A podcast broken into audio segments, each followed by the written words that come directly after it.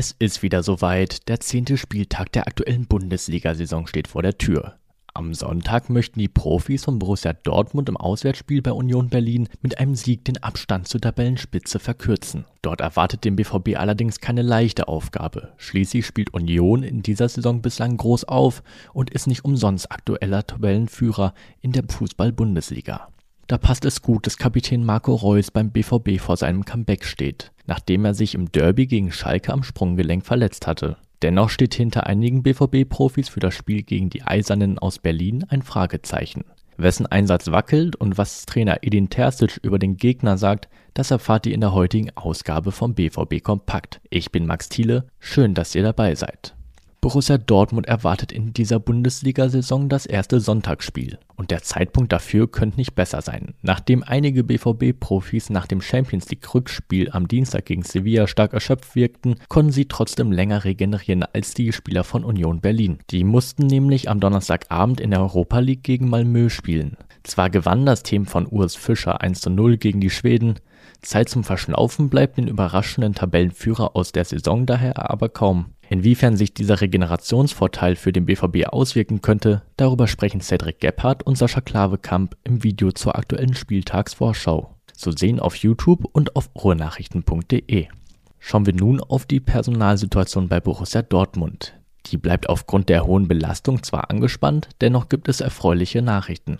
Neben den Langzeitverletzten gibt es aktuell keine definitiven Ausfälle, es gibt aber vier Fragezeichen so Chefcoach Edin Terzic auf der Pressekonferenz gestern Mittag. Er bezog sich dabei zunächst auf Thomas Meunier, der gegen Sevilla wegen einer Leistenverletzung vom Platz musste.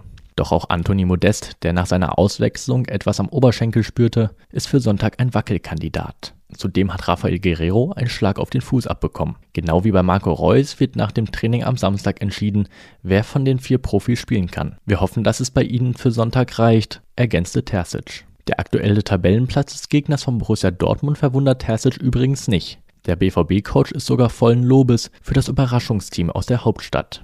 Sie arbeiten sehr konstant, haben eine gute Atmosphäre in der Gruppe und kompensieren ihre Abgänge extrem gut. Man hat den Eindruck, dass es sehr stimmig ist. Dazu kommt die großartige Unterstützung.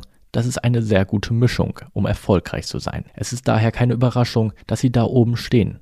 Die Zusammenfassung der Pressekonferenz von Kevin Pinnow und unseren Pressekonferenz-Ticker zum Nachlesen findet ihr ebenfalls bei uns im Netz. Bei der U19 von Borussia Dortmund geht es an diesem Wochenende im DFB-Pokal weiter. Heute um 11 Uhr spielt der BVB in Brakel in der zweiten Runde gegen den FC St. Pauli. U19-Trainer Mike Thulberg äußerte sich vor dem Spiel vorsichtig optimistisch.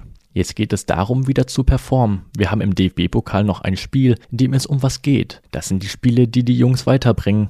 Wir merken allerdings auch, dass wir nach den vielen englischen Wochen langsam müde werden.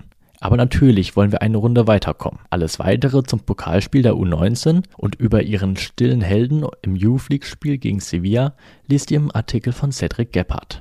Noch mehr Nachrichten rund um Borussia Dortmund bekommt ihr immer aktuell unter ruhenachrichten.de. Für alle wichtigen Infos zu eurem Lieblingsverein könnt ihr da auch gerne ein Plus-Abo abschließen. Ganz aktuelle Meldungen gibt es hier auf Twitter und Instagram. Dort sind wir unter rnbvb zu finden. Und damit war es das für heute. Habt ein schönes Wochenende. Bis zum nächsten Mal.